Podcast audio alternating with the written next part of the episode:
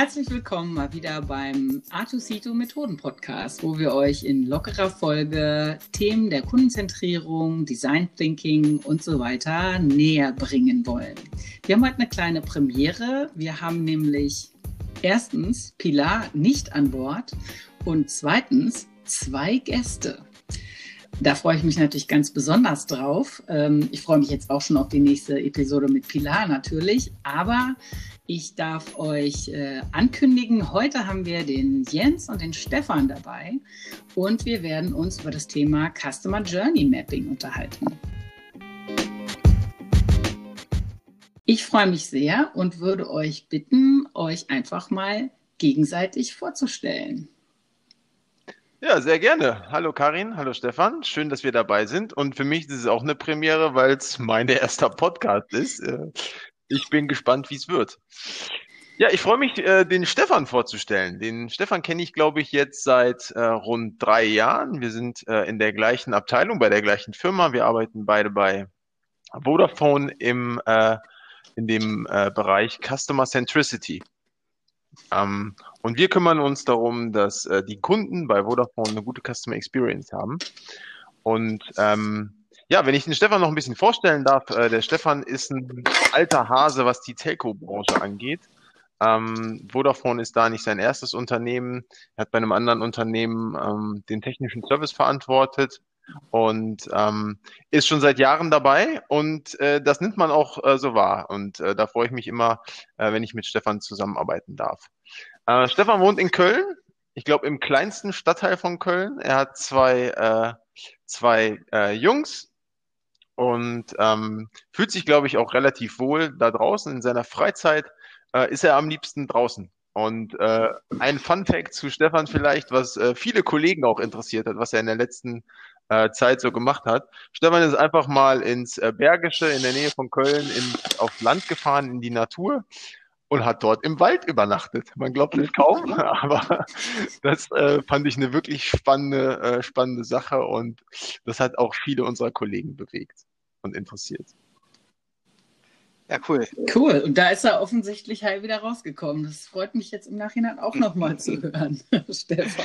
Ja, da bin ich heil wieder rausgekommen. Hat äh, Spaß gemacht. War tatsächlich aufregend, aber war auch eine schöne Erfahrung. Aber vielen Dank für die Vorstellung, Jens. Ja, dann äh, darf ich den Jens mal vorstellen. Wir kennen uns, äh, ja, ich kenne den Jens genauso lange, wie er mich kennt natürlich. Ähm, vieles hat der Jens schon gesagt. Ähm, das liegt natürlich in der Natur der Sache, dass wir auch in der gleichen Abteilung arbeiten. Ähm, der Jens äh, hat, äh, bevor er bei der Vodafone äh, angefangen hat, ähm, in einer Beratungsfirma äh, gearbeitet als Berater und da auch schon ähm, Telco-Projekte gemacht äh, und hat da auch ähm, ja schon schon einzelne Projekte äh, rund um das Thema Customer Journey äh, gemacht, aber nie so eine ganze Journey-Strecke ähm, äh, durch, durcharbeitet. Und ähm, ja, Jens wohnt in äh, ja, ich wollte gerade sagen in Köln. Jens hat bis, äh, bis zum Wochenende in Köln gewohnt und ist jetzt wieder zurück ins Bergische, in seine Heimat gezogen, ähm, nach äh, Wiel äh, mit seiner ganzen Familie, hat da ein äh, tolles Haus und mit einem schönen Grundstück. Und ähm, ja, Jens ist unheimlich gerne draußen, macht sehr viel Sport, ähm, aber Sport vor allem auch draußen. Ähm, und vielleicht als Fun Fact für den, äh, über den Jens. Ähm, der Jens hat äh, so eine kleine Gruppe mit Kumpels. Ähm, äh, die nennen das Periodentreffen. Die äh, treffen sich in regelmäßigen Abständen. Früher monatlich, heute glaube ich nur noch drei, viermal im Jahr.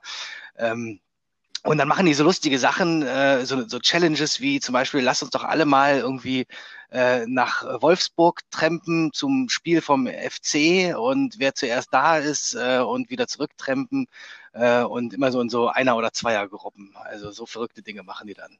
Oder, oder wir treffen uns einfach mal in so einer Wellness-Oase ein Wochenende und ja, haben da viel Spaß mit. Ja, cool, vielen Dank. Ähm, also wir kennen uns ja jetzt eigentlich auch schon so ein bisschen über unser gemeinsames Projekt, aber ich würde mal sagen, ich habe jetzt auch gerade noch mal sehr viel über euch beide gelernt. Äh, dass du kein Kölner mehr bist, Jens, ist natürlich jetzt wirklich tragisch, aber ich bin ja auch gerne draußen und äh, Outdoor, Camping, äh, ich will jetzt nicht sagen Survival, aber schon schon eigentlich ein bisschen kernig unterwegs draußen, Pilze sammeln und so. Insofern, äh, ich komme dann mal vorbei, beziehungsweise sag mal Bescheid, wenn die Riesenschirmpilze ähm, sich zeigen. Ja, dann lass uns doch direkt mal loslegen. Customer Journey Mapping, was bedeutet das denn eigentlich? Könnt ihr uns zur Einführung vielleicht mal so eine Art Abgrenzung von Begrifflichkeiten oder eine Definition geben? Äh, ja, Karin, mache ich sehr gerne. Zumindest, zumindest versuche ich es mal, weil ich glaube, so eine einheitliche Definition Customer Journey Mapping, was ist das, die gibt es gar nicht.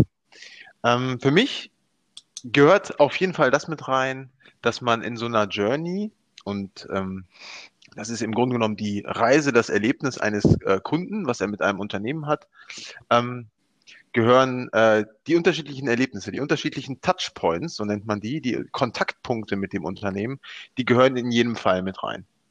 So eine Journey, die kann man bauen für ähm, unterschiedliche Produkte oder Services. Man kann sie für einzelne Personas beispielsweise oder Zielgruppen auch mit aufbauen. Um, dann gibt es für mich noch so eine Unterscheidung hinsichtlich, ähm, bilde ich in der Journey das ab, was äh, der Status quo ist, oder bilde ich in der Journey das ab, was äh, in der Zukunft sein soll. Ja, und da unterscheiden wir zumindest immer nach einer Es ist Journey oder einer To Be Journey. Ähm, was sonst in jedem Fall noch reingehört, äh, meines Erachtens, sind Erwartungen, Bedürfnisse, die der Kunde äh, auf den Touchpoints entlang der Journey hat, ähm, dass man beschreibt, was sind die Kanäle, mit denen man äh, in Interaktion mit den Kunden geht, ähm, vielleicht auch die Emotionen, die der Kunde äh, in diesen Touchpoints hat. Ne? Also fühlt er sich beispielsweise auf diesem, auf diesem Touchpoint äh, gut oder schlecht? Und dann kann man auch noch sehr gut innerhalb so einer Journey äh, die Momente kennzeichnen und kreieren, die äh, die entscheidenden Momente sind, die Moments of Truth oder Chancen und Risiken, die diese Touchpoints, ein, äh, äh, die diese Touchpoints ähm, für den Kunden bietet. Und daraus abgeleitet, wenn man dann in eine To-Be-Journey reingehen will, aus einer Es-Ist-Journey, vielleicht die, äh, äh, das, was dazwischen ist, nämlich ähm, was bringt mich eigentlich von einer äh, Status, Show, äh, Status Quo, es ist Journey zu einer To-Be-Journey. Also mit welchen Maßnahmen kann ich das eigentlich erreichen? So eine Soll-To-Be-Journey. Ja, um das, das vielleicht noch mal ein bisschen zu, zu verdeutlichen für, für unsere Zuhörer, ähm, hilft es, glaube ich, auch, sich mal vorzustellen, wie so eine Journey Map ähm, überhaupt aussieht oder wie die aufgebaut ist. Ähm, es vielleicht, die ist so ein bisschen auf verschiedenen Ebenen aufgebaut. Wir gucken uns so eine Journey, so eine Kundenreise immer an, so eigentlich von dem Moment, wo nimmt der Kunde so ein Unternehmen eigentlich das erste Mal wahr? Dann wird er irgendwann Kunde und verlässt uns. Und das sind verschiedene Abschnitte, ähm, die wir haben, die, die man auch benennen kann. Zum Beispiel diese erste Wahrnehmung von, von, von einem Unternehmen oder einem Produkt äh, könnte man zum Beispiel die Explore-Phase nennen. Ähm, dann äh, gibt es eine Kaufphase, es gibt eine, eine, eine Setup-Phase, wo der Kunde vielleicht sein Produkt äh, zum ersten Mal benutzt, installiert. Dann gibt es die Benutzungsphase. Irgendwann ähm, ja, ändert sich vielleicht irgendwas an seinem Produkt. Ähm, auch das ist eine eigene Phase. Oder er kündigt sein Produkt ähm, oder er schmeißt es weg, je nachdem, was es für ein Produkt ist. Und in diesen ganzen Phasen haben wir ganz viele, ganz viele Touchpoints. Und ähm, äh, wenn man jetzt äh, sagt, vielleicht ähm, man hat oben so eine Zeile mit diesen ganzen Phasen, gehen wir jetzt, schneiden wir uns eine Phase raus und gehen eine Zeile tiefer und gucken uns an, so welche Touchpoints äh, haben wir eigentlich da und ähm, äh, das ist nicht immer ganz einfach zu ähm, äh, sich zu überlegen, welche Touchpoints sind das. Und da will ich mal ein Beispiel geben, was ich ähm, mir ausgedacht habe. Also ähm, und das ist auch gerade so eine Herausforderung beim Journey Mapping. Ähm, zum Beispiel, wenn ich, wenn ich einen neuen Arzt suche oder ich habe jetzt einen Spezialisten und mache einen Termin aus, ähm, dann könnte man, der Arzt will seine Journey gestalten, dann denkt er wahrscheinlich, ja, der Kunde ruft an. Das ist ja der erste Touchpoint, den ich mit dem Kunden habe. Ähm, und ähm, dann kriegt er von mir aus eine Terminbestätigung. Das ist dann der zweite Touchpoint per SMS und irgendwann entsteht er dann hier bei mir im Empfang. Das ist dann der dritte Touchpoint. Und aber dazwischen ähm, sind aus Kundensicht immer noch ganz viele andere Touchpoints. Ne? Also ja, jetzt habe ich als Kunde die Terminbestätigung, dann muss ich vielleicht erstmal die Adresse raussuchen. Also wo finde ich überhaupt diese Adresse? Wie komme ich denn überhaupt dahin? Also ich muss den Anreiseweg suchen. Die Fahrt selbst könnte ein Touchpoint sein, die ich als ja, Arzt sogar vielleicht mit beeinflussen kann. Und was passiert vor allem bei einer, bei einer Terminverschiebung? Ja, auch das ist wieder ein Touchpoint. Und wie gehe ich vor allem mit so einer Terminverschiebung um? Und, und genau diese Schritte will man eigentlich in so einer, in so einer Customer Journey beleuchten.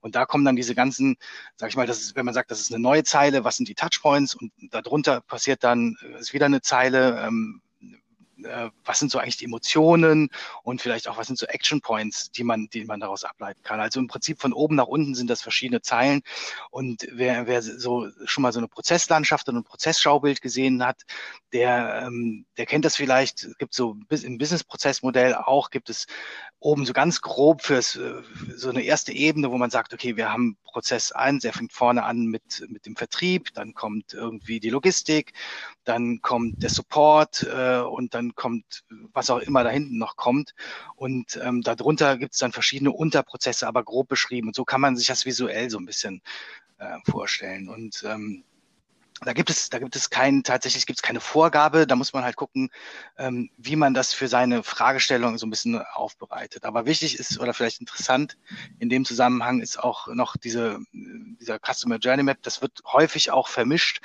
Ähm, Jens hat ja auch gesagt, es gibt da keine Definition von, ähm, aber es wird häufig auch vermischt mit anderen Begriffen. Also ich nenne mal so ein paar äh, zum es gibt das Big, Picture, es gibt äh, Expectation Mapping, es gibt eine User Story Map und alles das sind, sind Begriffe, die sind äh, vielleicht nicht ganz trennscharf miteinander, ne, aber die haben schon so ihre Eigenheiten. Also so ein, vielleicht so ein Big Picture, das kommt so eher so ein bisschen aus der, aus der IT, äh, um so ein MVP, also ein, ähm, so ein minimal äh, lebbares Produkt, also so ein Minimalprodukt zu schneiden.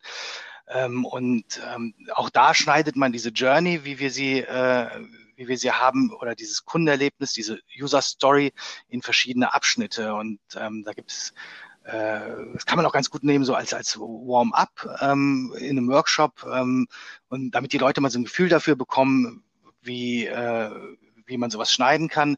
Gibt es ein gutes Beispiel, wie sieht denn eigentlich so eine Morgenroutine aus? Dann sagt man halt, okay, was macht ihr eigentlich morgens, wenn ihr aus dem Haus geht? Und, über, und das teilt man in verschiedene Abschnitte ein. Also zum Beispiel, ich stehe auf, ich koche mir einen Kaffee, ich frühstücke, ich putze mir die Zähne, ich föhne mir die Haare. Und da sammelt man dann Punkte und das teilt man dann ein in zum Beispiel, was machst du im, im Badezimmer, was machst du in der Küche, was machst du im Schlafzimmer. So und ähm, und alles, was, sag ich mal, im Badezimmer ist ähm, und darunter ähm, äh, passiert, ist zum Beispiel Zähne putzen, Haare waschen, Föhn. Ähm, und so clustert man das immer so ein bisschen spaltenweise. Also oben Badezimmer, darunter die einzelnen Aktionen. Und ähnlich machen wir es natürlich auch bei einer, bei einer Customer Journey Map. Und jetzt bei der User Story Map würde man dann hingehen und sagen, okay, ähm, um auf diesem Beispiel Warm abzugeben, so jetzt stellt mir euch mal vor, ihr habt jetzt morgens nur noch 20 Minuten Zeit und alles, was äh, ähm, was ihr schafft, was ihr in den 20 Minuten nicht schafft, das kommt unten weg. Dann fängt man an zu priorisieren. Ähm, und so kann man sagen, okay, und jetzt habt ihr nur noch fünf Minuten Zeit und was bleibt dann am Ende noch übrig? Und das kann man auf die Spitze treiben ähm, mit, mit zwei Minuten und am Ende putzen sich die Leute nur noch die Zähne und ziehen sich an. Ja, und ähm, das ist deshalb dieses User Story Mapping ist, ähm, ist ganz ähnlich geartet ähm, von der Struktur her, aber ähm, dient mehr so ein bisschen so der Priorisierung und so einem Grundverständnis, um daraus dann vielleicht äh, einzelne Tasks äh, abzuleiten für eine Entwicklung, für eine, für eine Softwareentwicklung beispielsweise. Da ist das ganz gut geeignet. Und was bei einem User Story Mapping fehlt, ist ähm, ist so ein bisschen so die emotionale Komponente. Was fühlt eigentlich der Kunde? Ja, also diese ganze, diese ganze ähm, ja, Reise, dieses Erlebnis und diese Pain Points, ähm, die sind da gar nicht berücksichtigt. Das hat man im Idealfall vielleicht vorher eigentlich auch schon in einem Journey Mapping gemacht. Ähm, dann gibt es vielleicht noch um ein anderes Beispiel zu nennen, gibt es äh, Expectation Mapping. Da guckt man vielleicht sogar in dieser Journey nochmal auf einen ganz viel kleineren Abschnitt ähm, und ähm, guckt sich da wirklich vielleicht das, das vielleicht mal nur das Zähneputzen an, ja, um, um bei dem Beispiel zu bleiben. Und ähm, da macht man sich dann äh, der, der Methode des ähm, Empathy Mappings ähm, oder ja, lehnt, ist angelehnt an so eine, an so eine Methode des Empathy Mappings äh, an, da hat man im Prinzip so, so vier Aspekte. Was, was höre ich, was sehe ich, was fühle ich und was denke ich? Ich glaube, das sind die, die vier, ähm, genau, oder was mache ich und was sage ich? Das sind so, und dann überlegt man sich, was sind eigentlich, was passiert eigentlich genau an dieser Situation mit zu diesen vier Aspekten? Das versucht man dann zusammen zu clustern oder zusammenzustellen, um wirklich dann zu gucken, okay, was ist denn jetzt eigentlich in dieser Situation? Was ist da eigentlich wichtig, was, was der Kunde sieht, hört, macht oder denkt, äh, um so ein, wirklich, also diese, ja, diese Empathie so ein bisschen aufzubauen. Also es ist nochmal ein bisschen kleinteiliger als so ein, so ein Journey Mapping und betrachtet in der Regel auch nicht immer so eine, so eine, ähm, so ein Prozess wie, ähm, ich kaufe etwas, äh, sondern ähm, ja, viel kleineren Aspekt. Also ja, ich hoffe, es ist irgendwie so einigermaßen äh, klar geworden. Ja, vielen Dank. Also mir hat das jetzt echt schon total viel gebracht, diese äh, drei Teilungen sozusagen oder mal die, die drei Begriffe auch ein bisschen äh, genauer zu verstehen. Äh, vielen Dank. Mhm. Vielleicht noch eine Sache, ähm, die ich, die ich vergessen habe. Ähm, was diese drei Methoden, oder es sind ja nur drei Beispiele von den Methoden, was sie alle gemeinsam haben, ist, äh, dass tatsächlich, dass bei allen Methoden immer der Kunde im, im, im Mittelpunkt steht. Ne? Ich hatte eben schon Prozessmanagement gesagt. Beim Prozessmanagement, da gucke ich ja meistens so ähm, als Unternehmen auf meine eigenen Prozesse, wie kriege ich die verschlankt, wie kriege ich die optimiert, effizienter gestaltet, verbessert. Ähm, und hier bei beim Journey Mapping und aber auch bei, bei der User Story, ähm, ich gucke immer aus Kundenperspektive und versuche immer äh, den Kunden ähm, äh, in den Mittelpunkt zu stellen. Und ähm, was auch vielleicht noch wichtig ist, ist, ähm, dass es gibt es keine formale Modellierung, so wie beim Prozessmanagement, ähm, sondern ähm, es muss gut lesbar sein. Ne? Ich will ja hinterher mit dieser, mit dieser Journey Map irgendwas machen äh, und da will ich die Leute nicht jetzt irgendwie überfordern, sondern es muss ganz schnell nachvollziehbar sein, ähm, was eigentlich der, der Inhalt dieser Journey Mapping ist. Und äh, Stefan, um das noch zu ergänzen, ich fand das Arztbeispiel genau aus dem Grund gut, ne? weil boah, welcher Arzt hat sich schon gefragt, äh, was erlebt eigentlich ein, ein Kunde, ein Patient bei mir bei so einer, äh, bei so einer äh, Terminfindung und dann auch bei der Wahrnehmung des Termins, ne? Weil diese ganzen Schritte dazwischen, da macht sich kein Arzt ne, äh, Gedanken drum, ne, was da für den Kunden passiert. Und das kann man halt auch so gut noch optimieren, auch, auch gerade Ärzte, ne? Ich meine, das habe ich so häufig schon selber erlebt, dass, ähm, dass, ja, dass man da einfach teilweise lost ist. Ne? Du rufst an, and that's it, ne? Du gehst zu deinem Termin. Das aber war's. dazwischen passiert noch so viel. Da hast du absolut recht.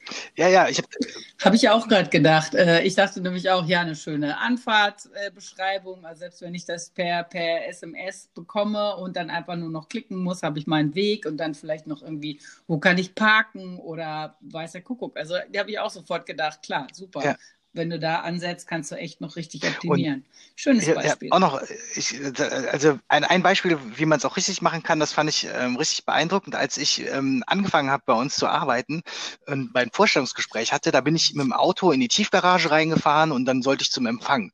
So, und dann bin ich ich denke so, wo gehe ich denn jetzt hier aus der Tiefgarage zum Empfang hoch? war dann irgendwann, äh, bin die Treppe hochgegangen, stand in so einem Lichthof äh, und denkst, nee, also hier kommst du nicht weiter. Und das habe ich dann, dann bin ich hinterher gefragt worden, okay, ähm, als ich den Job hatte, wie war denn so mein Vorstellungsgespräch, wie war denn so dieser ganze Prozess, wo ich meinte, alles super. Aber das war echt so ein Pain, ja. Du bist total aufgeregt äh, auf diesem, äh, suchst so eigentlich deinen Ansprechpartner und findest gar nicht ins Haus rein. Und ähm, tatsächlich war kurz danach, war das viel besser ausgeschildert. Also es wurde auch verbessert. Cool. Ja, super. Äh, ja, du hast auch eben noch mal äh, schön erklärt, Stefan, wieso das hier bei uns so gut reinpasst mit der Kundenperspektive. Ne? Wir sind ja hier on the road to Customer Centricity. Ähm, sehr schön.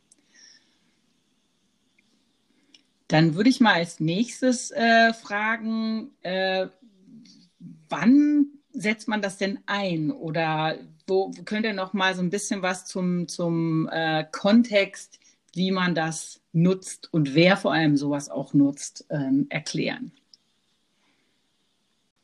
Ja, das ist, äh, äh, also wann setzt man das ein? Eigentlich immer dann, wenn man, wenn man was an äh, seinen Prozessen oder seinen Produkten verändern will, immer dann, wenn man, ähm, äh, wenn man ähm, äh, irgendwelche Prozesse optimieren will oder auch neue Produkte einführen möchte. Ne? Und ähm, äh, wichtig ist es da ja auch immer eine, eine emotionale ähm, Basis zum Kunden zu, zu, zu schaffen. Was heißt, Kundenzentrierung hat ja immer was mit, mit, äh, mit einer Emotion zu tun. Ne? Ähm, wir wollen, wir wollen die Loyalität von unseren Kunden äh, erhalten und erhöhen. Ähm, und ähm, dann ist es halt, finde ich, immer dieses, äh, dieser Blick auf, was hat der Kunde eigentlich für ein Bedürfnis? Ja, ähm, und welche Emotionen erlebt der so? Und das ist so ein, so ein klassischer Einstiegspunkt, ähm, äh, wie, ich, wie, ich, wie ich da rangehen kann. Und ähm, äh, Jens unterstützt mich gerne, wenn ich, wenn ich hier gerade so ein bisschen lost bin ähm, oder ein bisschen wirr. Nee, ich glaub, nee absolut. Ich glaube, ich glaube, äh, ich ja, ne, wenn man neue Produkte und Services einführen will, ähm, das ist das eine. Ich glaube aber, so mein Learning der letzten Jahre ist es halt auch, dass es schon enorm hilft, wenn man so eine Es-Ist-Journey, also ein Status Quo mal abbildet, weil heutzutage mein Gefühl in Unternehmen, da wissen die Unternehmen oder die, die Mitarbeiter in den Unternehmen vielmehr, die wissen gar nicht, wie das für den Kunden aussieht. Und ähm, ich glaube, dass äh, ein guter Startpunkt äh, für eine Customer Journey schon allein eine Dokumentation der Ist-Situation ist. Weil da häufig dieses Verständnis verloren gegangen ist über die Jahre. Was passiert denn eigentlich alles? Welche Kommunikation bekommt der Kunde? Welche Touchpoints gibt es eigentlich wirklich? Und was dieses Ganze ja halt mega kompliziert macht, ist, dass so eine Journey nicht für jeden Kunden die gleiche ist. Ne? Also die Kunden springen natürlich auch zwischen diesen, zwischen diesen Touchpoints hin und her. Aber einmal so ein Verständnis, wie kann eigentlich die, die, die ideale Journey oder wie sieht die ideale Journey eigentlich, wie wollen wir die eigentlich haben, äh, das fehlt in vielen Unternehmen. Und ich glaube, da, ähm, ja, da fehlt es halt schon einmal an der Dokumentation äh, der Ist-Situation. Und dafür hilft es schon allein, glaube ich. Ja, und vor allem auch ein gemeinsames Verständnis äh, zu schaffen, ne? weil du machst so eine Journey, ähm, machst du ja nicht alleine. Ich gehe jetzt nicht hin und sage, ich mal jetzt mal eine Journey, sondern ich mache das ja immer mit ganz vielen Leuten zusammen und ähm, äh, versuche ja auch Insights da reinzubringen, also Research und ähm, einfach da äh, zu gucken, okay, haben wir eigentlich überhaupt das gleiche Verständnis von dem, was wir glauben, ähm, dass der Kunde braucht? Ja? Da hilft das ungemein bei.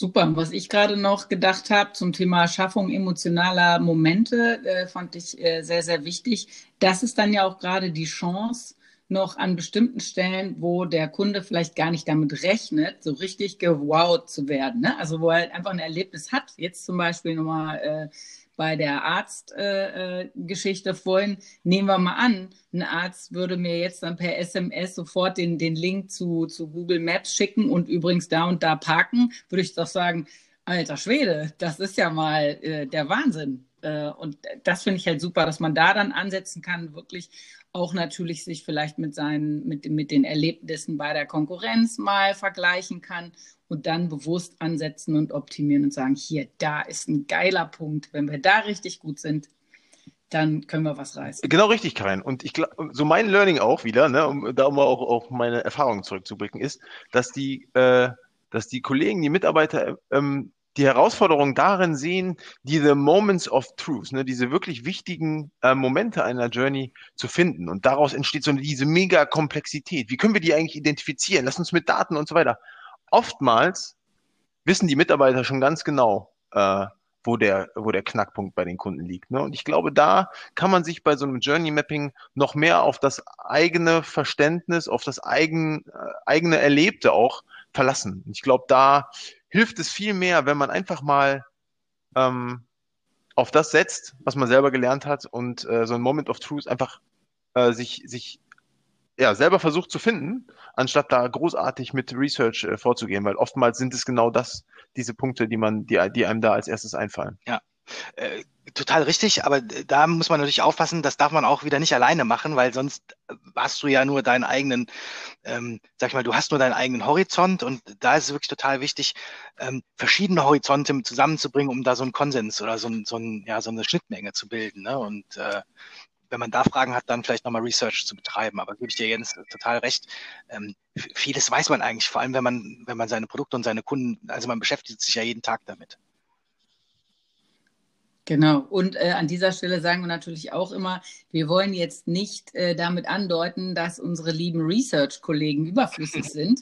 Im Gegenteil, sondern ne, idealerweise hat man ja auch äh, Kollegen, die eben nichts anderes machen, als sich um den Kunden zu kümmern. Und äh, die nimmt man dann natürlich auch mit rein, weil die haben äh, auch super viel Erfahrung und können viel beitragen. Ja, super spannend fand ich das jetzt schon mal. Ähm, wir sind ja hier so ein bisschen praxisorientiert und wollen äh, die Zuhörer auch dazu ähm, kriegen, einfach mal auszuprobieren. Deswegen erzählt doch jetzt mal, wie konkret muss ich mir das jetzt genau vorstellen? Was brauche ich dafür? Wen brauche ich dafür? Genau, was ist, was ist der erste Schritt? Ne? Das ist eine wirklich wichtige und äh, gute Frage. Also ich ähm, glaube, dass es, äh, dass man in einem ersten Schritt die richtigen Leute finden muss, die man für so einen Workshop und man kann den äh, das Journey Mapping dann vielleicht auch im ersten Schritt auf den Workshop runterbrechen. Ähm, wen brauche ich dafür, um diese äh, Journey und der Stefan hat eben von den Phasen in der Journey gesprochen und wenn man es dann noch weiter runterbrechen brechen will auf die Touchpoints, wen brauche ich eigentlich aus meinem Unternehmen, um ähm, für eine SS-Journey vor allen Dingen ähm, zu definieren, welche Phasen gibt es und vor allem welche Touch und was passiert heute auf diesen Touchpoints. Ne? Ähm, das vor allem für eine, ähm, von der Assist Journey. Wenn es aber darum geht, eine äh, zukunftsorientierte Journey aufzubauen, eine, eine To-Be-Journey oder ein Expectation Mapping, Stefan hat es eben angesprochen, ähm, dann hilft es häufig mal, diese ganzen Fachleute vielleicht auch mal außen vor zu lassen. Weil wenn man eine Journey mal komplett neu denken will ähm, und nicht das machen will, was man in den Jahren davor gemacht hat und vielleicht auch mal ähm, eine Journey innerhalb der Branche, in der man selber ist, mal neu zu denken, dann würde ich immer empfehlen, macht es total Sinn, äh, auch auf Kunden zurückzugreifen und so einen Workshop auch mit Kunden zu planen, weil dann kann man die Erwartungen der Kunden auch relativ schnell äh, dort mit reinbringen. Dann glaube ich, ist es wichtig, dass man äh, die Insights, alle, die man nur sammeln kann im Unternehmen, für die einzelnen Touchpoints und ähm, äh, Journey-Phasen auch parat hat für so einen Termin. Das kann so etwas sein wie, ähm, naja, datengestützte äh, Informationen. Ich weiß, welcher äh, äh Net Promoter Score, ähm, welcher, bei welchem Touchpoint, welche, welchen äh, ähm, NPS, also im Grunde genommen Net Promoter Score, dann ein Touchpoint hat. Äh, ich weiß, wie viel Kunden ein Produkt hat, äh, wie viel, äh, genau. Oder, ähm, oder man hat halt im Vorfeld auch schon Kundenbefragungen gemacht, die man halt als Daten mit in so einen Termin reinbringt. Oder so eine Art Funnel bewerten, so auch, wenn ich weiß, wo ich die Leute verliere zum Beispiel, wenn ich sowas habe mit wer, wer interessiert sich alles, ne, wer meldet sich vielleicht im ersten Schritt und wie viele davon schließen dann auch ab oder so, das ist ja auch vielleicht nochmal interessant. Ja, absolut. Genau, sowas ist auch immer gut, ne, dass man äh, vor allem in, bei digitalen Lösungen, so wo verliere, verliere ich eigentlich meine Kunden auf der Strecke? Und die Frage, warum eigentlich? Ne? Also an Insights, glaube ich, äh, sollte man das mit reinbringen, äh, was man zur Verfügung hat. Und das kann man dann natürlich noch priorisieren, je nach Fragestellung, die ich in so einem Journey Mapping auch beantworten will. So, und dann, glaube ich, äh, gilt es, geht es darum, diesen, diesen äh, Workshop zu planen und ähm, äh, meiner Erfahrung hilft es immer dann wirklich interaktives Format zu wählen, also eine Möglichkeit zu schaffen, wo man äh, auch wirklich in einen Austausch kommt, ähm, um dann halt äh, ja mit den Leuten auch festzulegen, wo diese Emotionen sind, welche Touchpoints es gibt, welche Daten wir haben und uns alles mal ein bisschen zu sortieren. Und da hilft es, na, ja, eine Situation zu schaffen, in der die, äh, die Kollegen sich aber auch äh, ermutigt fühlen, ihre Insights und das, was sie wissen, äh, damit reinzubringen. Oder eben die Kunden, wie eben schon mal gesagt. Kannst du noch mal sagen, äh, ich schätze mal, ihr habt das wahrscheinlich sowohl in Präsenz als auch im virtuellen Raum schon gemacht. Kannst du da mal kurz mhm. drauf eingehen? Ja, seit Corona ist es natürlich so, dass wir es hauptsächlich in, äh, äh in virtuellen Räumen gemacht haben. Ähm, auch da gibt es mittlerweile tolle Tools, ähm, mit dem man das online machen kann. Darf ich die hier überhaupt nennen? Karin? Ja, aber es gibt ja immer noch ganz viele andere, sagt man ja immer noch dazu. Ja, Habe ich digitale bei Fest und Flauschig gelernt. Oder ganz neutral digitale Whiteboards. Ja, genau. Ja, digitale Whiteboards, genau. Die, damit kann man das aber die sind sehr unterschiedlich, wie wir wissen. Es gibt manche, die treiben einen in Wahnsinn und andere machen das Leben wirklich richtig schön leicht. Die haben wahrscheinlich eine Customer Journey Map gemacht, die guten. Das ist gut möglich, ja. Ja, also damit funktioniert es ganz gut, ne? Und ähm, damit kann man die Leute natürlich auch sehr gut zum Mitmachen animieren, ne? so dass es halt nicht nur so ist, dass du einen Moderator hast, der durch den Termin führt äh, und das alles äh, und die Sticky Notes hin und her schiebt, sondern da kann halt auch ähm, mittlerweile virtuell äh, jeder gut mitmachen und äh, mitagieren.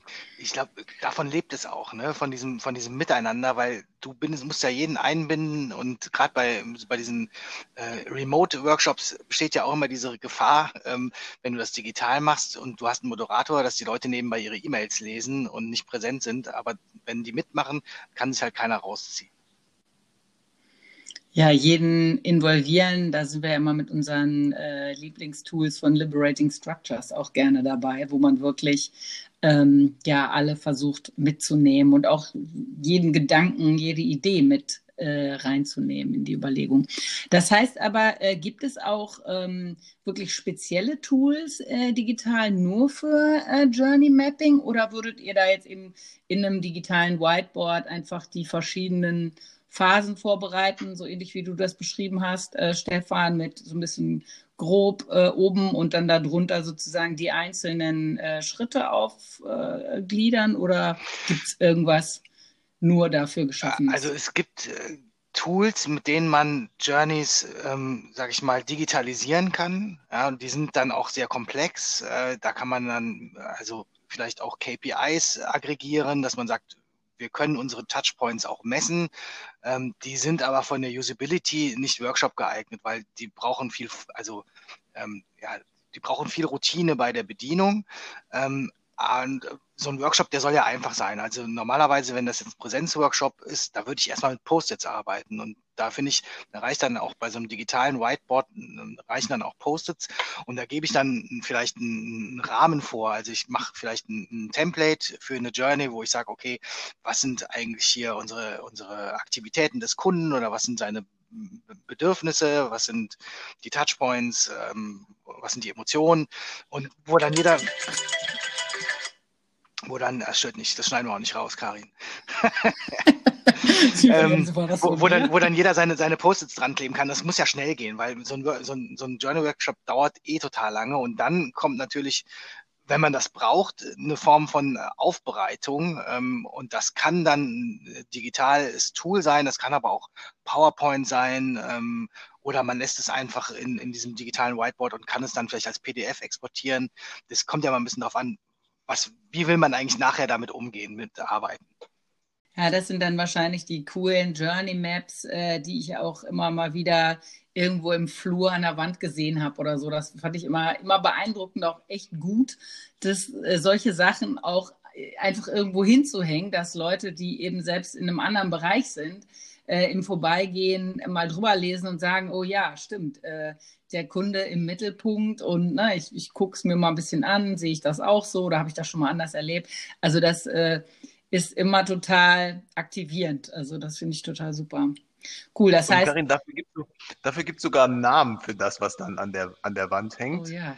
We call it Wallwalk. Genau, stimmt.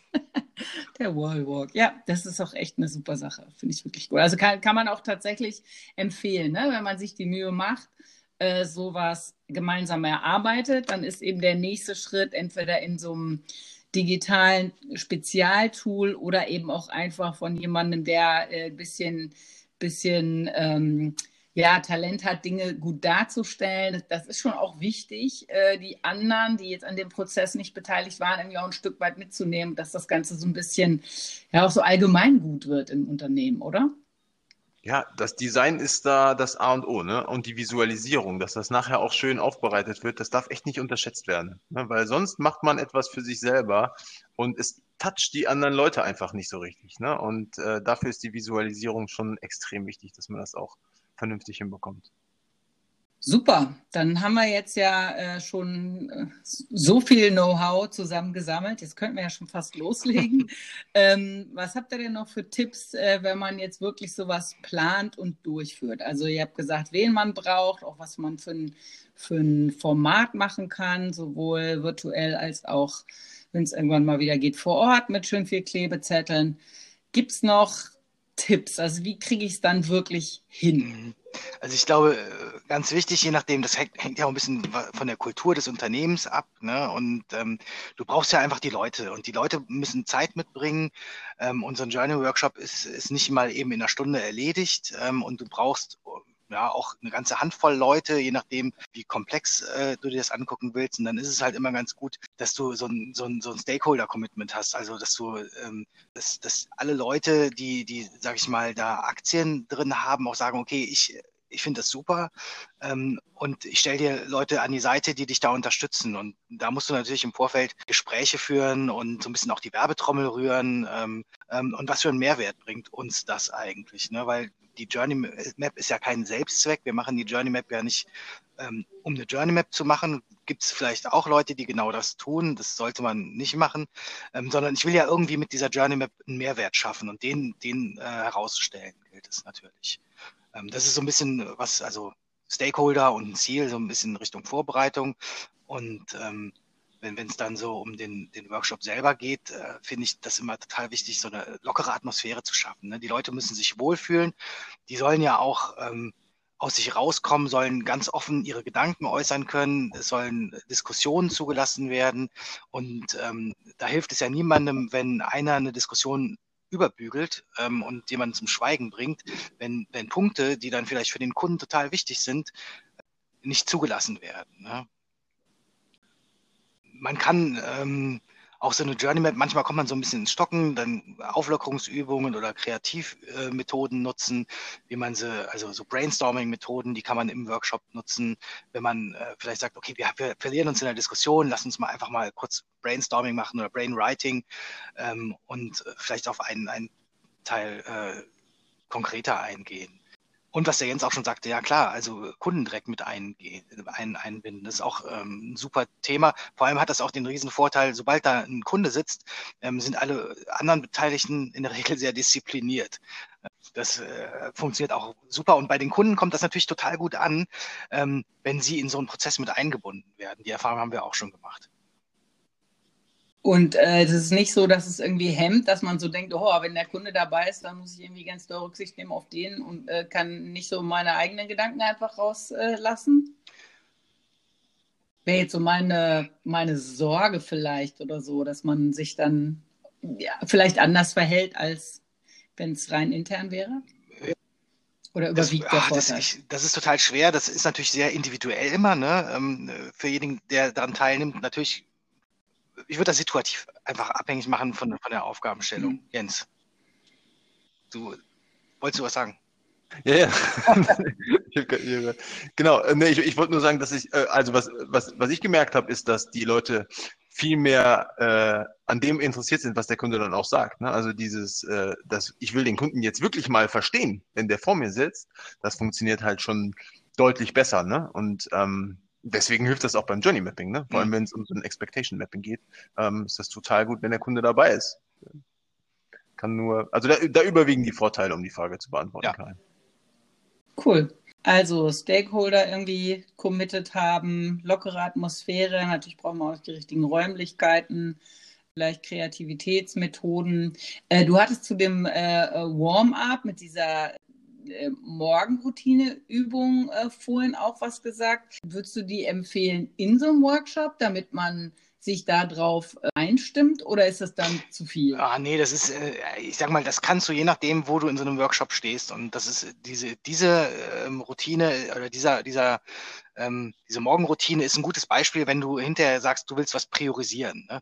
damit, äh, damit du okay. weißt, okay, äh, wie wichtig es ist äh, oder wie gut du eigentlich auf Sachen verzichten kannst, weil häufig hängen ja viele Leute an ihren Ideen und können die nicht loslassen und dann hilft es halt so, um in so einen Modus reinzukommen. Und wenn du jetzt, sag ich mal, als, als Warm-up zum Kennenlernen gibt's Methoden, du kannst wenn du sagst, jetzt wollen wir mal ins Brainwriting oder Brainstorming gehen, gibt es da auch wieder ähm, Möglichkeiten, ähm, äh, zu sagen, okay, wie, wie, kann man die denn jetzt mal in so einen Punkt bringen, in so einen Modus reinversetzen, ähm, dass die, dass die jetzt mal ein bisschen äh, ihr Gehirn anders aktivieren. Ne? Okay, stimmt. Über äh, Brainstorming, Brainwriting und so weiter haben wir ähm, auch unsere letzte Folge gemacht und ähm, ja, da gibt es auch noch einige Tipps dazu. Super, das heißt, äh, stimmt, du hattest auch gesagt, die, die ähm, Aufwärmübung mit der Morgenroutine, die war ja A für äh, User Story Mapping eher und ist vielleicht auch so, so eine, eine, gute Übung, die man separat macht, aber um die ähm, äh, Mechanik so ein bisschen zu verstehen. Ne? Also weil äh, grundsätzlich finde ich das gut, aber dann machen wir das nicht in dem Workshop, genau. habe ich verstanden. Super. Ja, dann wäre meine Frage noch, ähm, wann äh, ist das denn das Mittel der Wahl oder gibt es auch äh, Situationen, wo ihr sagt, nee, äh, da sollte man eher was anderes äh, wählen als Methode? Mhm. Also ähm, ich glaube, das ist auch dann wieder, wann ist es das Mittel der Wahl? Ich glaube, das ist auch abhängig vom, vom Unternehmen. Wenn ich in so einem Unternehmen noch nie ein Journey. Dann würde ich jetzt gerne noch mal wissen, wann ist denn Journey Mapping das Mittel der Wahl und wann sollte man vielleicht lieber nach einer anderen Methode gucken? Also wann eignet sich nicht so gut? Mhm. Ja, wann ist es das Mittel der Wahl? Ich glaube, das ist auch abhängig vom, vom Unternehmen, in dem man sich befindet. Ne, wenn ich in so einem Unternehmen noch nie ein Journey Mapping gemacht habe, dann dann sollte man das mal tun. Dann ist das äh, eine gute Methode, um eine Kundenperspektive äh, ins eigene Unternehmen reinzubringen. So, bei uns würde ich fast sagen, ähm, sind wir mittlerweile in einer Situation, wo wir schon relativ häufig Journey Mappings gemacht haben und ähm, wo wir heute äh, uns mit beschäftigen oder äh, äh wo ich mir heute zumindest häufiger die Frage stelle, ist, ähm, ist, äh, was ist eigentlich die Zielsetzung, die derjenige, der das mit mir machen will oder ähm, der sagt hier, wir müssen mal ein Journey Mapping machen, die er damit verfolgen kann. Ne? Also ich glaube, diese Klarheit darüber, was will ich damit erreichen, die ist so in der Zwischen in Zwischenzeit ein wenig verloren gegangen, dadurch, dass man es so häufig schon gemacht hat. Und ich glaube, am Ende hilft es aus meiner Sicht bei vor allen, den, vor allen Dingen den folgenden Fragestellungen, nämlich ähm, ich möchte ein Kundenerlebnis verständlich machen. Äh, ich möchte ein Kundenerlebnis dokumentieren. Ne? Wir haben da eben viel über die die äh, Es-Ist-Journey gesprochen. Dann kann man es äh, sehr gut nutzen, wenn man ein äh, Kundenerlebnis optimieren möchte und ähm, aus so einer Es-Ist-Journey Maßnahmen ableiten äh, ähm, äh, zu können, die zu einer besseren Journey, zu einer To-Be-Journey äh, bringen, dich bringen. Ne? Ich glaube, ähm, dabei hilft es und ähm, dann sollte es das Mittel der Wahl sein. Ja, und vielleicht noch ergänzend, wenn man ähm, wenn man wissen will, was sind eigentlich die, die Touchpoints, wir haben es eben gesagt, noch häufig fehlt einfach das Verständnis darüber, was erlebt der Kunde eigentlich mit uns, ähm, die dann auch für ein, gutes Kundenerlebnis wichtig sind. Ne? Und äh, welche Momente sorgen eigentlich heute für ein schlechtes Kundenerlebnis? Ähm, ich glaube, dann sollte, dann sollte das Journey Mapping das Mittel der Wahl sein. Wir hatten zuletzt äh, auch mit, mit Kollegen diskutiert, ob man mit Hilfe eines Journey Mappings ähm, Marketingbudgets allokieren kann. Und das hat mich tatsächlich noch mal so ein bisschen ins äh, äh, Nachdenken gebracht. Ich, äh, ich selber bin noch nicht zu einer äh, vollständigen Lösung gekommen, ob es dann das Mittel der Wahl sein sollte. Aber auch hier haben wir gesagt, ja, lass uns das mal einfach, einfach mal starten. Vielleicht ähm, führt das uns dahin. Vielleicht kann uns das dabei auch helfen. Dann in Verbindung mit den Touchpoints oder wie, äh, also um, um, um so eine ähm, kanalmäßige äh, Budgetaufteilung festzulegen. Ja, zu gucken, was erlebt der Kunde eigentlich an den Touchpoints. Ähm, was haben wir für ein NPS und ähm, dann auch eben diese Fragestellung, die du auch hattest, ne? wo verlieren wir eigentlich diese Kunden? Ähm, um dann halt zu schauen, so äh, kann man da ähm, Insights draus generieren aus diesen Touchpoint, die man durch, aus diesen Touchpoints, die man durch das Journey Mapping aufgebaut hat, die mir dann auch dabei helfen, wie ich mein Budget, was ich vielleicht äh, relativ stark auf ATL gesetzt habe, wie kann ich dieses Budget smarter anhand der Touchpoints auch verteilen? Hm. Es ist vielleicht, also ich mhm. war in der Diskussion nicht drin, aber das ist natürlich, äh, was dahinter steht, äh, vermute ich, ist natürlich, dass du, wenn du so eine, wenn du so eine Journey gestaltest oder auch analysierst äh, und diese ganzen verschiedenen Touchpoints, du willst ja emotionale Momente kreieren. So und es wirst es ja aber nie schaffen, dass du, wenn du das jetzt mal so als eine Kurve ähm, äh, zeichnest, wo du sagst, irgendwie die Emotion ist oben gut und unten schlecht, ähm, dann wirst du es nicht schaffen, so eine Emotion, Emotionskurve zu, zu, äh, zu zeichnen, die irgendwie einmal ansteigt und immer oben bleibt. Ne? Sondern so eine, so eine Reise des Kunden, die, die verläuft immer in Kurven. Und zwar abhängig vom Touchpoint. Ähm, so kann man sich das vorstellen. Die geht mal hoch, die geht mal runter. Und wichtig ist ja immer dann, wenn die runtergeht, äh, die nicht zu stark abfallen zu lassen, sondern wieder einen Moment zu schaffen, an einem Touchpoint, die wieder nach oben zu pushen. Ne? Und vielleicht steckt das da dahinter, ähm, dass man dann sagt, okay, und hier haben wir wirklich so einen, so einen Touchpoint, der ist total relevant äh, und da müssen wir was machen. Wenn wir da richtig aktiv werden, dann ähm, und Geld reinbuttern, dann schaffen wir es wirklich so Wow-Momente zu schaffen. Ne? Vielleicht sowas in der Art. Absolut, ja, ja. und das auch. kann ja dann zum Beispiel für den, für den Arzt, über den wir gesprochen haben, auch eine Entscheidung sein, äh, zum Beispiel zu investieren in so eine SMS-Lösung äh, zum Beispiel. Ne? Ich meine, das haben jetzt mittlerweile schon viele, aber eben zu wissen, das ist nicht erst, die Reise fängt nicht erst an, wenn der vorne hier bei mir am, an der Theke steht, sozusagen, am, am Empfang, sondern eben schon viel vorher. Und ja. genau, das ist ja dann letztendlich auch Budget, Oder was man für sowas bauen, Ne? Karin, du, hast, du hast eben noch gefragt, ähm, wann es nicht das Mittel der Wahl ist. Und äh, da hat der Stefan, glaube ich, am Anfang schon gesagt, wo es ganz klar nicht das Mittel der Wahl ist, ist, wenn ich einen internen Prozess abbilden will. Weil dann, äh, dann hilft dir eher so ein Prozessdesign. Und dann äh, ja, braucht man vielleicht auch irgendwann äh, äh, die Sicht des Kunden da drauf. Aber ich glaube, im ersten Schritt, um einen Prozess abzubilden, hilft Prozessdesign und dann eher intern. Ja, vielleicht, da würde ich dann, da wäre mein Mittel der Wahl, wenn man das aus Kundensicht ähm, angehen will. Das mache ich gerade in einem Projekt. Ähm, da würde ich so ein Big Picture äh, machen, wo ich dann nicht diese ganzen emotionalen Komponenten drin habe, sondern da zeichne ich dann wirklich so einen, so einen feingliedrigen Prozess, aber ich gehe die Reise mit dem Kunden und zwar aber wirklich äh, mit so Kästchen und Linien, ne, ähm, mit, mit so Pfeilen, wo ich sage, und hier geht's weiter, da entscheidet sich der Kunde oder gibt es für den Kunden zwei Wege und der kann den einen Weg oder den anderen wählen. Ähm, und was bedeutet das quasi für unsere internen Prozesse? Also was sind die Tasks, die wir für uns daraus ableiten müssen? Und daraus kann man dann wieder äh, interne Prozesse bauen. Ne? Und dann hast du trotzdem ja den Start beim Kunden. Und das finde ich auch total gut, ähm, den Ansatz. Vielleicht, wo, wobei es nicht hilft, ähm, ist auch, ähm, also Journey Mapping sind so Kreativprozesse. Also ähm, wenn ich, wenn ich, wenn ich, also so eine Journey schafft ja Klarheit einfach. Was ich aber nicht schaffe, also aus der Journey heraus, ist direkt was Neues, ne? sondern ich decke ja vor allem erstmal Dinge auf, ähm, die, äh, die sein könnten oder sein sollen oder, oder vielleicht eine ich sage, hier brauchen wir eine Lösung für. Wir haben hier ein Problem entdeckt, dafür brauchen wir eine Lösung. Ähm, und dann gibt es ja vielleicht Sachen wie ja, äh, Design Thinking, da habt ihr auch schon drüber berichtet. Und das sind dann natürlich die Sachen, wo man sagt, okay, da komme ich aus der Journey raus in den Design Thinking Prozess, weil ich mir genau dann ein Problem äh, angucke. Äh, kann Design Thinking eine Methode für sein, zum Beispiel. Cool, das heißt, damit kann ich äh, ja eine Herausforderung sozusagen rauskristallisieren und, und formulieren und die dann wieder als Challenge in Design Thinking Prozess geben. Cool, habe ich verstanden. Vielen Dank.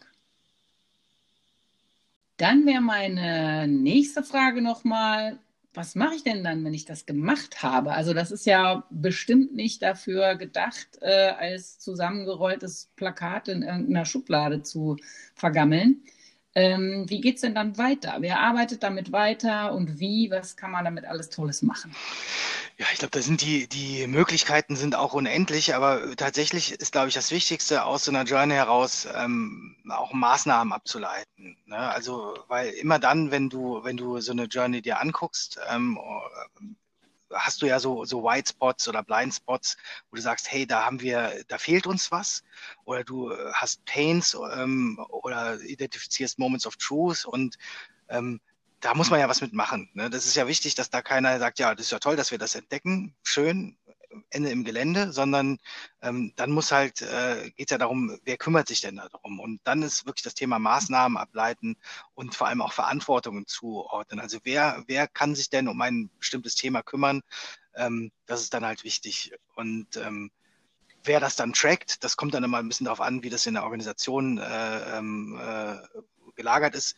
Ähm, ich kenne das halt so, dass ich das normalerweise nicht als derjenige aus dem Customer Experience Management bin, der, der sowas trackt, sondern wir das gemeinsam machen. Ne? Also mit einem, mit einem ähm, zum Beispiel Produktmanagement, dass man überlegt, okay, auch das Produktmanagement ist ja nicht allein in der Verantwortung, sind ja ganz viele Leute und ganz viele Maßnahmen, die irgendwo alle ineinander greifen müssen. Ähm, das finde ich wichtig.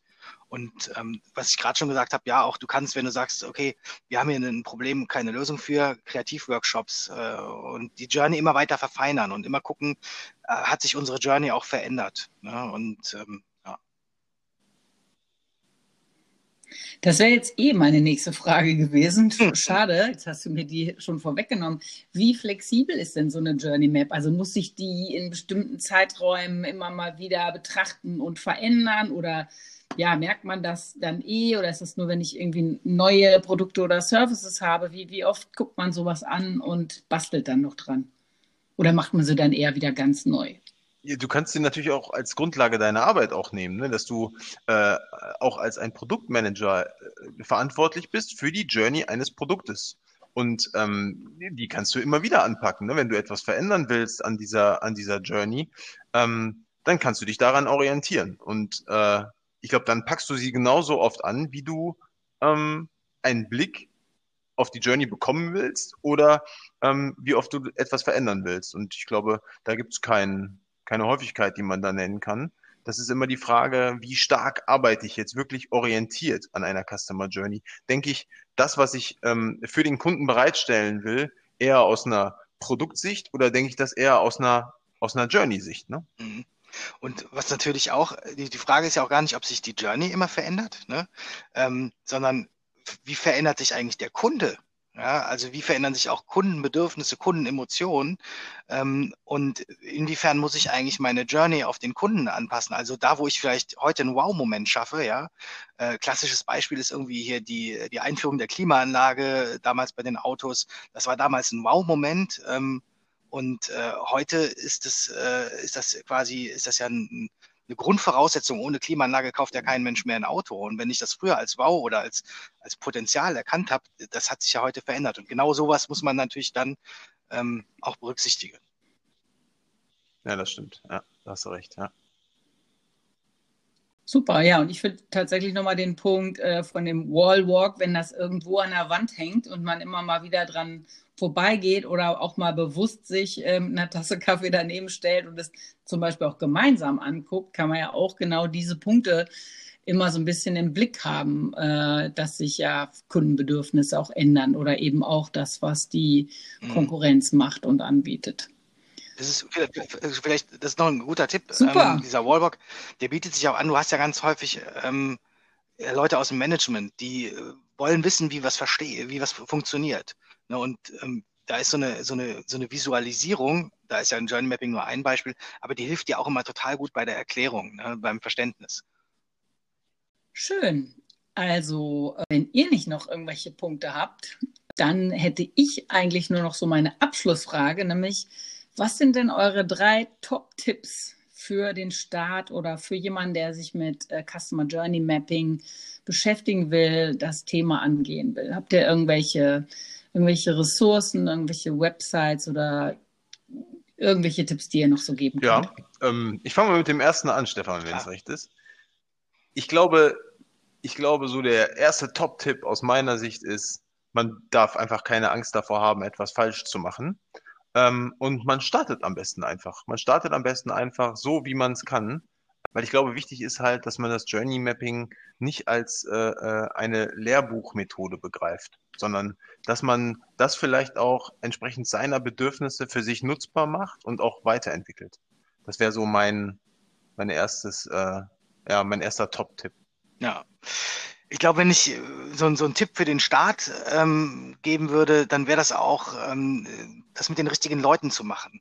Ja, also das sollten gerade beim Anfang, wenn ich das, das erste Mal oder die ersten Male mache, dann sollten das Leute sein, die da auch Bock drauf haben, die neugierig sind, die ähm, keine, ja, ich würde jetzt nicht unbedingt sagen, keine, du sollst keine Bedenkenträger mit drin haben, aber gerade für den Anfang ist es natürlich gut, erstmal Leute zu haben, die, die äh, offen für neue Methoden sind, die auch ein bisschen über den Tellerrand hinaus äh, gucken und ähm, nicht nur in ihrem, äh, auf ihrem Schreibtisch äh, denken, dass da wirklich, dass da wirklich auch Spaß in die Sache reinkommt. Das ist halt total wichtig für den Anfang, weil man will ja auch ein Erfolgserlebnis haben. Mhm. Und ein dritter Tipp, den ich, äh, den ich gerne noch mit äh, den Zuhörern auf den Weg gebe, ist, ähm, dass, dass es wichtig ist, dass man die Zielsetzung nicht aus den Augen verliert. Ne? Weil häufig ist es so, dass man, wenn, so, wenn man so eine Journey aufbaut, man merkt, oh Gott, oh Gott, hier gibt es aber einige Baustellen. Und die Zielsetzung, die man ursprünglich äh, hatte, um mit diesem Journey Mapping zu starten, die sollte man nicht aus den Augen verlieren. Äh, aufgrund dieser Komplexität, die dann plötzlich entsteht und äh, äh der ganzen Baustellen. Ich glaube, da ist es wichtig, dass man die, die ursprüngliche Zielsetzung ähm, sich vor Augen hält und äh, versucht, die, die äh, dann auch auf dem Weg zu erreichen. Da empfiehlt sich ja vielleicht, wie wir das so manchmal ganz gerne machen, tatsächlich ein großes Flipchart oder Klebezettel, das auch wirklich visualisiert, entweder, entweder im Raum zu haben oder im virtuellen Raum äh, der Moderator, der äh, hinter sich mal nicht irgendeinen äh, Minecraft oder Simpsons äh, Hintergrund hat, sondern vielleicht wirklich äh, seine Wand und da ein paar Klebezettel hinhängt. Einfach, dass man sich immer mal wieder vor Augen führt oder nach der Pause nochmal sagt, so, nochmal, um die Sinne zu schärfen, worum ging es nochmal eigentlich. Äh, das finde ich ein super Tipp. Das sollte man natürlich sowieso in jedem Meeting eigentlich machen oder in jedem Workshop. Ja, super. Gibt es noch äh, irgendwas zuzufügen von euch? Irgendwas, was euch noch einfällt? Also es gäbe. Nee, aus meiner Sicht nicht, aber genau. ja, wir sind ja auch schon lange jetzt dran. Ne? genau, es gäbe mit Sicherheit noch viel hinzuzufügen, aber ähm, jetzt ad hoc äh, fällt es mir nicht ein. Ja,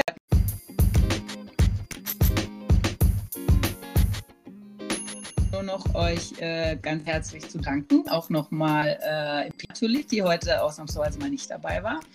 Hat mir großen Spaß gemacht. Also ich habe mal wieder viel gelernt und bin sicher, dass unsere Zuhörer jetzt auch äh, wirklich ein gutes äh, Verständnis haben von Customer Journey Mapping und ähm, ich sehe die schon vor meinem inneren Auge, wie sie alle loslegen.